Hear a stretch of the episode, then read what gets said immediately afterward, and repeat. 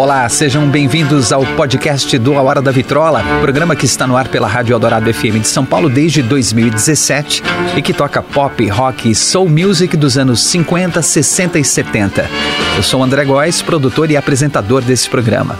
A arqueologia sonora do A Hora da Vitrola agora vai um pouco mais fundo nas histórias, nos detalhes e personagens dos anos dourados da música.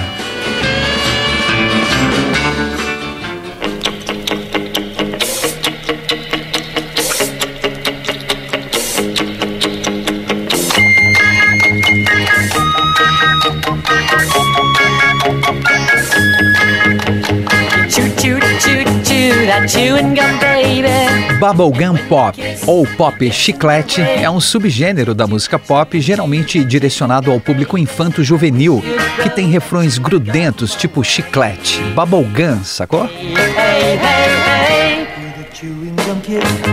A onda que fez sucesso nas paradas do mundo todo, obviamente, se originou nos Estados Unidos no final dos anos 60, com influência do garage rock, da música pop produzida no Brill Building e paródias, canções bem-humoradas. Apesar da música ser considerada descartável e muitas vezes sem valor artístico, a onda bubblegum durou mais que outras ondas que povoaram as paradas de sucesso. A época clássica do bubblegum durou de 1969 a 1972.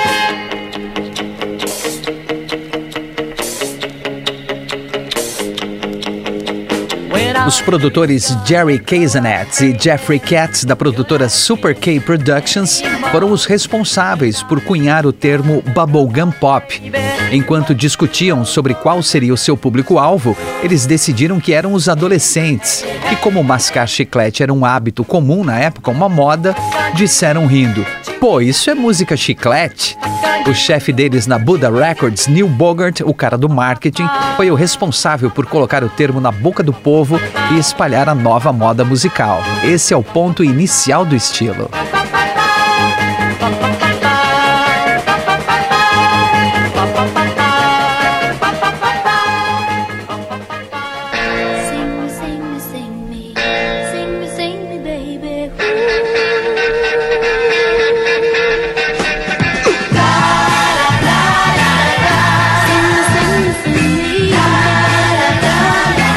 A maioria dos artistas do bubblegum pop foram one-hit wonders, aqueles de um sucesso só, como falamos a respeito em um dos nossos episódios. Eram músicos de estúdio contratados para gravação, que não existiam verdadeiramente como banda, era uma aposta. Se a música fizesse sucesso, uma banda era montada então para divulgar a canção no rádio, na TV, fazer shows, etc. Muitas vezes mencionado de maneira pejorativa na época e até em épocas mais recentes, críticos classificavam o estilo como música descartável, criada e vendida para o público infanto-juvenil, feita rapidamente por produtores como numa linha de produção e com cantores sem rosto. Os artistas eram tipicamente solo, com canções de refrão forte e grudento, usando doces e o açúcar como analogia para as garotas e o amor, semelhantes a temas infantis, com inocência fabricada e ocasionalmente associada a um conteúdo sexual de duplo sentido.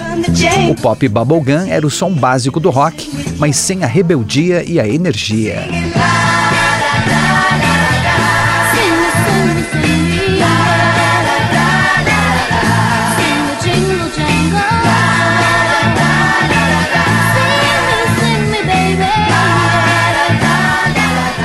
Os Monkeys eram bubblegum?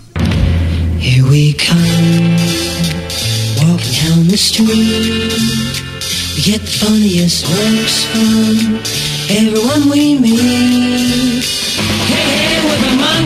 Existe uma certa discordância sobre alguns artistas serem ou não bubblegum pop.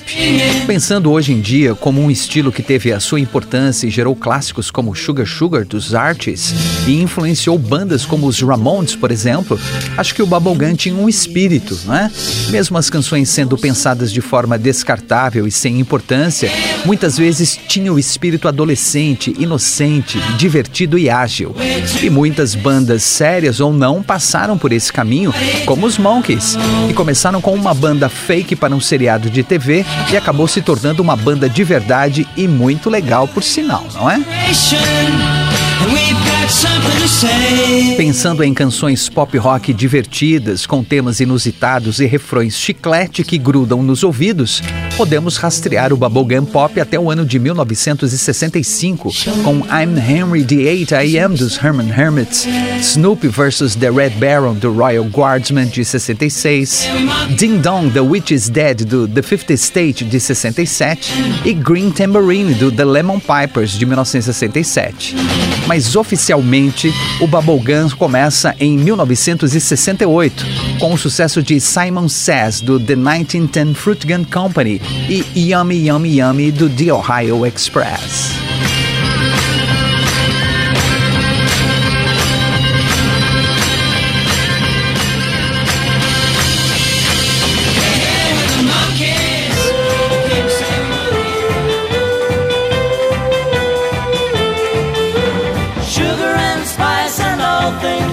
O Bubblegum tinha essa ligação com os doces. Alguns artistas também lançaram suas marcas de chicletes e balas. E também tinha tudo a ver com os desenhos animados. Algumas bandas ganharam suas próprias séries, outras saíram da TV e viraram bandas. Muitos citam os ingleses do The Searchers, banda Mercy Beat, que fez grande sucesso com Sugar Spice de 1963 e que podemos dizer que tem o espírito bubblegum, não é? Também os Monkeys e até os Beatles no início de carreira como precursores, ou melhor seria dizer, uma inspiração açucarada para o bubblegum pop.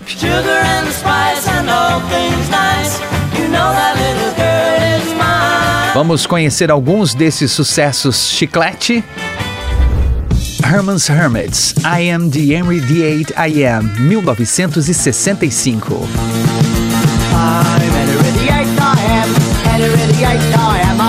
Essa música foi um grande sucesso dos Herman's Hermits. O grupo costumava cantar essa música nos shows e, como funcionava bem com o público, eles resolveram gravar como single em 1965. A versão original da música é de 1910, escrita por R.P. Weston e Fred Murray, e ficou muito popular no começo do século XX na Inglaterra. É uma canção cômica, fazendo referência ao rei Henrique VIII, que se casou diversas vezes, mas nesse caso o personagem chamado Henry está se envolvendo com uma mulher que se casou com outros sete Henrys. Portanto, ele é o Henry o. A letra original tem vários versos, mas o vocalista Peter Noon só se lembrava de uma estrofe quando resolveu cantar a primeira vez no palco, e por isso ele repetiu a letra.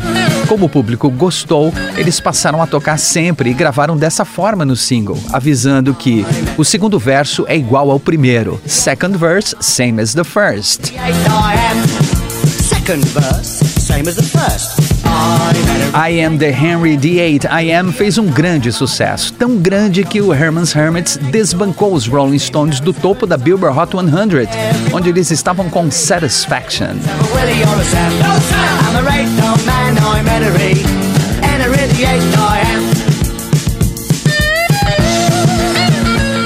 The Royal Guardsman, Snoopy vs. The Red Baron, 1966. Zusammen die Geschichte über den schweinkopfigen Hund und dem lieben After the turn of the century, in the clear blue. O grupo The Royal Guardsmen foi formado na Flórida em 1966, inicialmente com o nome Postman. Eles mudaram de nome para The Royal Guardsmen, ou os Guardas Reais, para aproveitar a onda da invasão britânica. Eles copiaram a marca de um amplificador da Vox, o Royal Guardsman. Após um primeiro single sem sucesso, eles gravaram Snoopy vs. The Red Baron, música escrita por Phil Gernhardt e Dick Holler, contando as aventuras do cãozinho Big Ol' Snoopy, nosso amado cãozinho, aquele mesmo dos quadrinhos do Peanuts do Charlie Schulz, combatendo o Barão Vermelho na Primeira Guerra Mundial.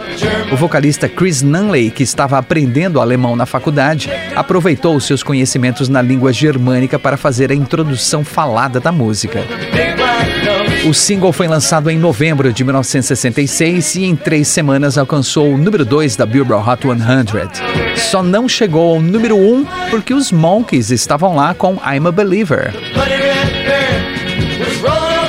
Como era de se esperar, Charles Schulz não gostou de terem usado seu personagem sem permissão e processou a banda e a gravadora. Enquanto esperavam sair o resultado do processo, o grupo The Royal Guardsmen lançou uma versão alternativa da música chamada Squeaky vs. The Black Knight. Aquela disfarçada básica no nome, não é? Mas que não engana ninguém. A empresa de Charles Schulz ganhou o processo e os direitos da música foram divididos com ele. Mesmo assim, ele autorizou a banda a lançar outras músicas sobre o Snoopy e o The Royal Guardsmen lançou The Return of the Red Baron, Snoopy's Christmas e Snoopy for President. Nenhuma delas fez o mesmo sucesso que a Snoopy vs. The Red Baron.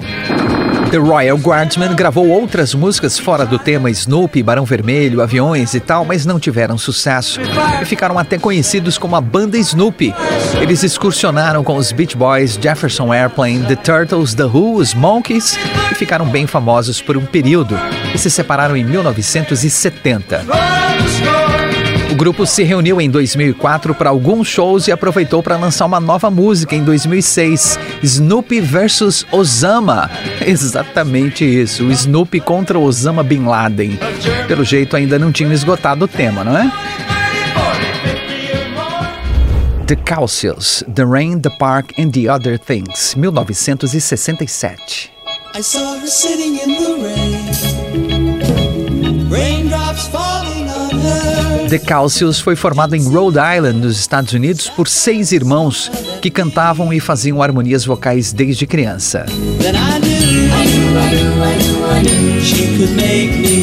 Eles fizeram várias aparições na TV durante o final dos anos 60 e início dos anos 70 e inspiraram a criação da série The Partridge Family, ou A Família do Remy. The Rain, The Park and Other Things foi escrita por Artie Kornfeld e Steve Duboff e se tornou o maior sucesso do grupo The Calcius.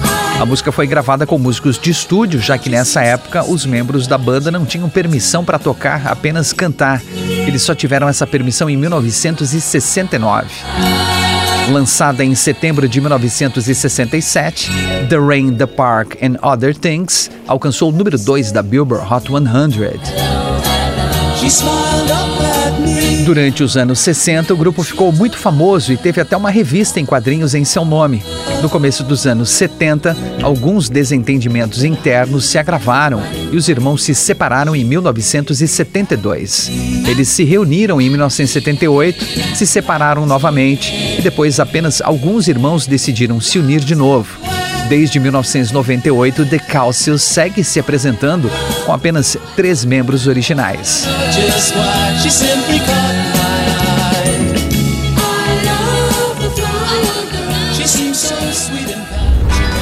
The Lemon Pipers, Green Tambourine, 1967.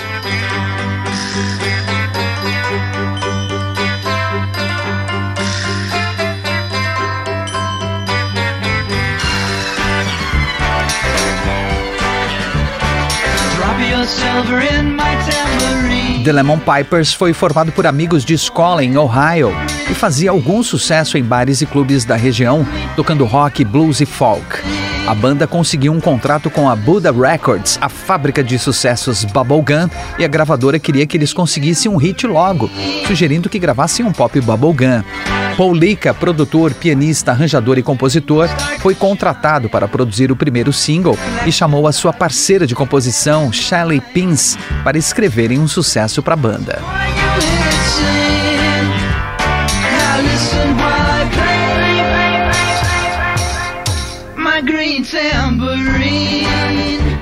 Shiley Pins mostrou para Paulika o poema Green Tambourine que ela escreveu algum tempo antes. Ela trabalhava no Brill Building e se inspirou em uma cena que viu pela janela. Um jovem com um pandeiro tentando ganhar dinheiro tocando em frente ao prédio. Paul Lika gostou, fez o arranjo e apresentou a banda.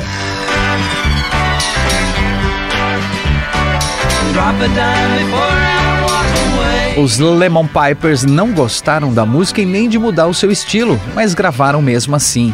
Lançada no final de 1967, Green Tambourine fez muito sucesso. Chegou ao número 1 um da Billboard Hot 100 em fevereiro de 1968 e vendeu mais de um milhão de cópias. Foi também a primeira música da Buddha Records a alcançar o número 1. Um. A Buddha Records foi a principal gravadora e a que mais investiu no estilo bubblegum pop. Era dirigida pelo Neil Bogart que anos mais tarde fundou a Casablanca Records, que tinha vários nomes da disco music entre os seus contratados e o Kiss. criança tive um tamborim que uma vez meu pai comprou pra mim. O grupo argentino The Beat Boys gravou essa música aqui no Brasil chamada Meu Tamborim. Fui feliz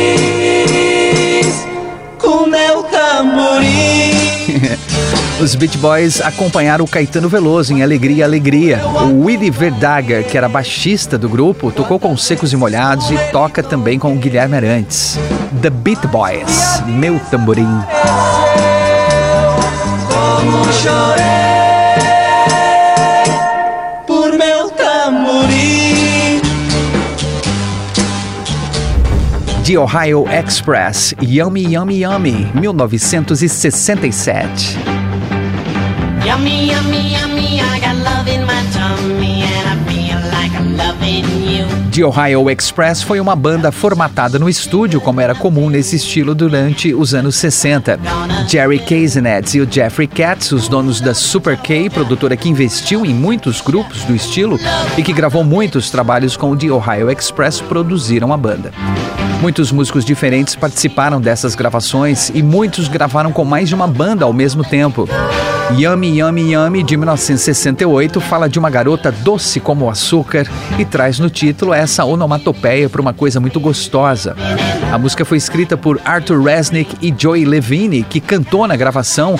Joey Levine só foi cantar a música ao vivo pela primeira vez 40 anos depois, em 2008, durante uma reunião comemorativa. Foi um grande sucesso, número 4 na Billboard Hot 100 e número 5 na parada britânica de singles.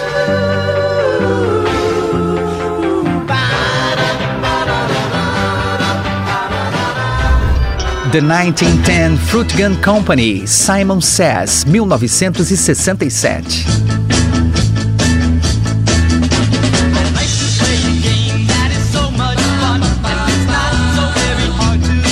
O 1910 Fruit Gun Company foi uma banda formada em 1966 em New Jersey, nos Estados Unidos.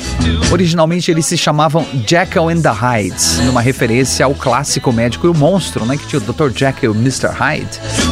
O nome foi escolhido pelo guitarrista e fundador Frank Jekyll, que queria que a sua banda seguisse os passos do Cream ou do Vanilla Fudge quando o grupo conseguiu um contrato com a Buddha Records, os produtores acharam melhor redefinir o som da banda como algo mais pop, divertido e inocente, seguindo a tendência de fugir das músicas de protesto e politizadas da época. Afinal de contas, era a época do pop bubblegum.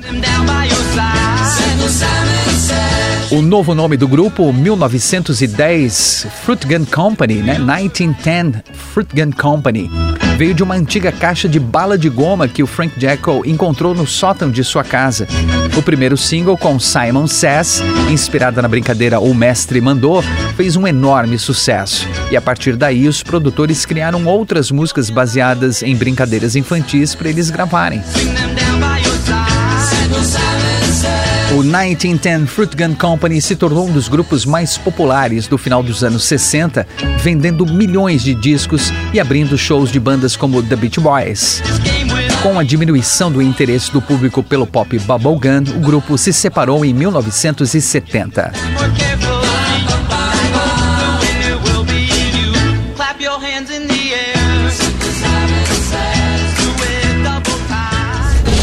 The 50 State, Ding Dong, The Witch is Dead, 1967.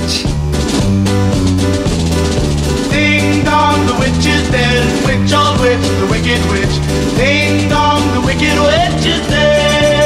Essa música faz parte da trilha sonora do filme O Mágico de Oz de 1939 e é cantada pela Dorothy, Glinda, bruxa boa do sul e os Munchkins para celebrar a morte da bruxa má do oeste.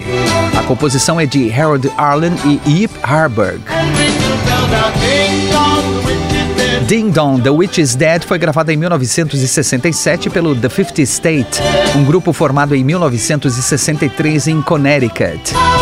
Eles inicialmente usavam o nome The D-Man e tiveram algum sucesso regional. O famoso locutor de rádio Murray Decay elogiou o som da banda e anunciou o The D-Man como vencedor de um concurso de novos grupos em seu programa.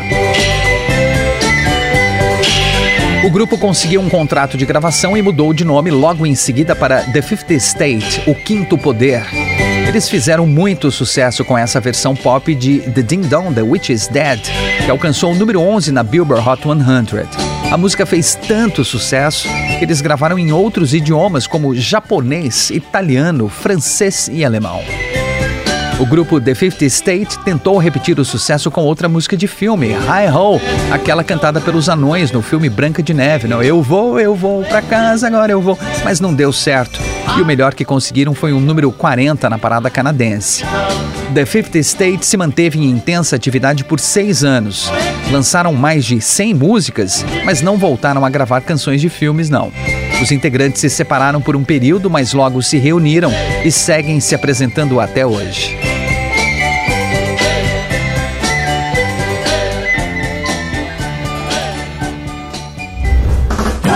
The Banana Splits, The Tralala Song, 1968.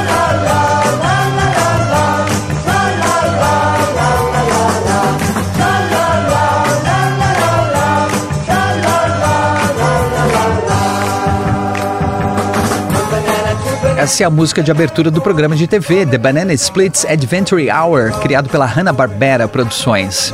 O programa durou dois anos e contava com uma banda de rock fictícia, formada pelos bonecos, né? O cachorro Fleagle, o macaco Bingle, o leão Drooper e o elefante Snorky.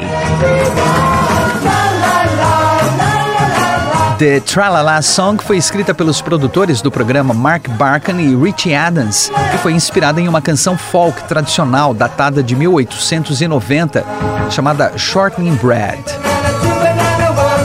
A música foi lançada no álbum We Are the Banana Splits de 1968 e, com a boa repercussão, foi lançada posteriormente como single, numa versão ligeiramente diferente, alcançando a posição número 96 da Billboard Hot 100. Como a banda Banana Splits era de mentirinha, um grupo de músicos de estúdio fez as gravações das músicas. Entre os cantores estavam Joey Levine, Al Cooper, Barry White, sim, ele mesmo, Barry White, Gene Pitney e o Jimmy Radcliffe. Quando o programa de TV acabou, as aventuras do Banana Splits continuaram em histórias em quadrinhos que foram lançadas até 1972.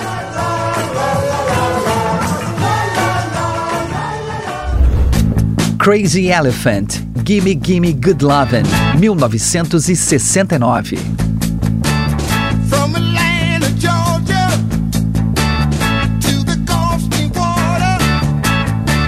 O Crazy Elephant foi mais uma das criações da Super K Productions, formada por músicos de estúdio. A produtora especializada no pop bubblegum já tinha lançado The Ohio Express e o 1910 Fruit Gun Company, entre outros. Numa parceria com a revista Cashbox para divulgar o Crazy Elephant, a Super K Productions criou a história de ser um grupo musical do país de Gales, formado por operários de minas de carvão. Segundo o material de divulgação, eram cinco mineiros que usavam seu tempo livre para compor e tocar música. Eles lançaram Gimme Gimme Good Lovin' como um single sem grandes pretensões e nem ficaram sabendo quando a música fez sucesso, pois estavam escavando nas minas de carvão. E de acordo com a história, um representante da Bell Records teve de descer as profundezas da terra para levar o contrato para eles assinarem. Que história, hein, gente? Gimme Gimme Good Lovin' foi escrita por Richie Cordell, que compôs vários hits como Money Money e Joey Levine. O single foi lançado no começo de 1969 e fez bastante sucesso, alcançando o número 12 tanto na parada norte-americana quanto na inglesa. Gimme Gimme Good Lovin' foi regravada várias vezes, incluindo uma versão em italiano da Rita Pavone. O pop bubblegum perdeu força no começo de 1970 e, da mesma forma, o Crazy Elephant também teve vida curta. Lançou apenas um álbum em 1969 e encerrou as atividades antes de completar dois anos, no final de 1970. The Artists, Sugar Sugar, 1969. Sugar. Esse é o hino Bubblegum Pop, né, gente? Sugar Sugar do The Artists foi o maior sucesso do ano de 1969. batendo os Beatles, os Rolling Stones, o Elvis, The Jackson 5, David Bowie e Stevie Wonder, e inspirou uma onda de artistas que seguiram o mesmo caminho grudento do pop bubblegum. O sucesso de Sugar Sugar acabou gerando um subgênero, o cartoon rock, uma moda passageira de temas de desenhos animados no estilo bubblegum. Entretanto, nenhuma dessas canções fez sucesso ou entrou nas paradas, com exceção da The Banana Split Song, né, a The Tralala Song que a gente acabou de ouvir aí, que atingiu apenas o número 96 da Billboard Hot 100. O grupo musical foi criado pelo produtor Don Kirshner e saiu do desenho animado The Art Show, que passava nos sábados de manhã na emissora americana CBS entre 1968 e 1978. O desenho, por sua vez, era baseado nas histórias em quadrinhos do personagem criado em 1941. A música inocente e grudenta foi escrita por Jeff Barry e Andy Keane, pensando em crianças em idade pré-escolar, já que era esse o público do programa de TV. Percebendo que Sugar Sugar seria um sucesso, Don Kirshner contratou um promotor para divulgar o single. A estratégia era a seguinte: ele apresentava música às rádios e pedia que tocassem, mas sem contar quem era a banda, já que sabia que ia haver uma resistência em tocar o som de um grupo que nem existia de verdade, não é? Era um desenho animado. E o Don Kirshner estava certo. Bastava qualquer rádio tocar uma vez na programação para o telefone da emissora tocar sem parar, com ouvintes pedindo mais Sugar Sugar. A música era mesmo um sucesso. Sugar Sugar também chegou ao número 1 um na Inglaterra, permanecendo na posição por oito semanas. E passou 22 semanas na Hot 100 da Billboard, mais tempo que qualquer outra música de 1969. Foi considerada a música do ano nos Estados Unidos.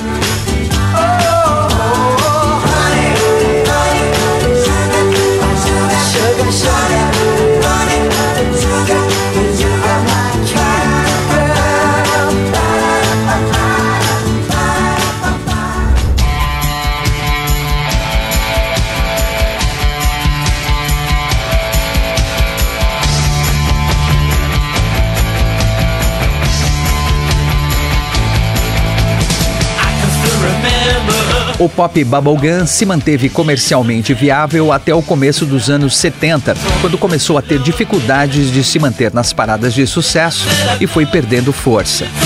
A indústria da música mudou, os gostos e costumes do público também mudaram. Normal, a vida seguiu. Produtores como Keizenettes e Cats seguiram caminhos musicais diferentes e o bubblegum acabou virando mais uma atitude do que um gênero dentro da indústria da música. Muitos músicos que cresceram com o gênero incorporaram as influências do bubblegum pop em seus trabalhos.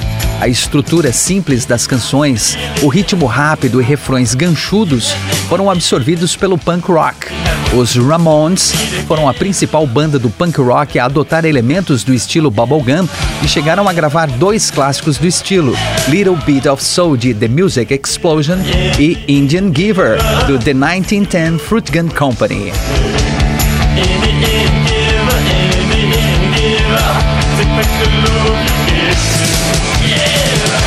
O pop chiclete segue sem perder o açúcar e sem perder a relevância de passar o seu recado em uma canção de dois minutos e meio.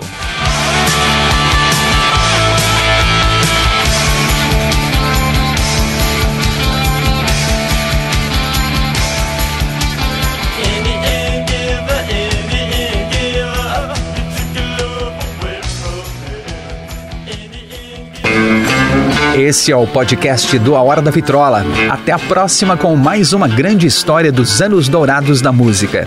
E não perca todos os domingos ao meio-dia, com reprises às quintas-feiras às 11 da noite, o programa A Hora da Vitrola, os anos dourados da música na Rádio dos Melhores Ouvintes, na Rádio Eldorado FM 107,3 ou radioeldorado.com.br ou pelos aplicativos para celular e tablet da Rádio Eldorado. Sempre com o melhor do pop, rock e soul music dos anos 50, 60 60 e 70.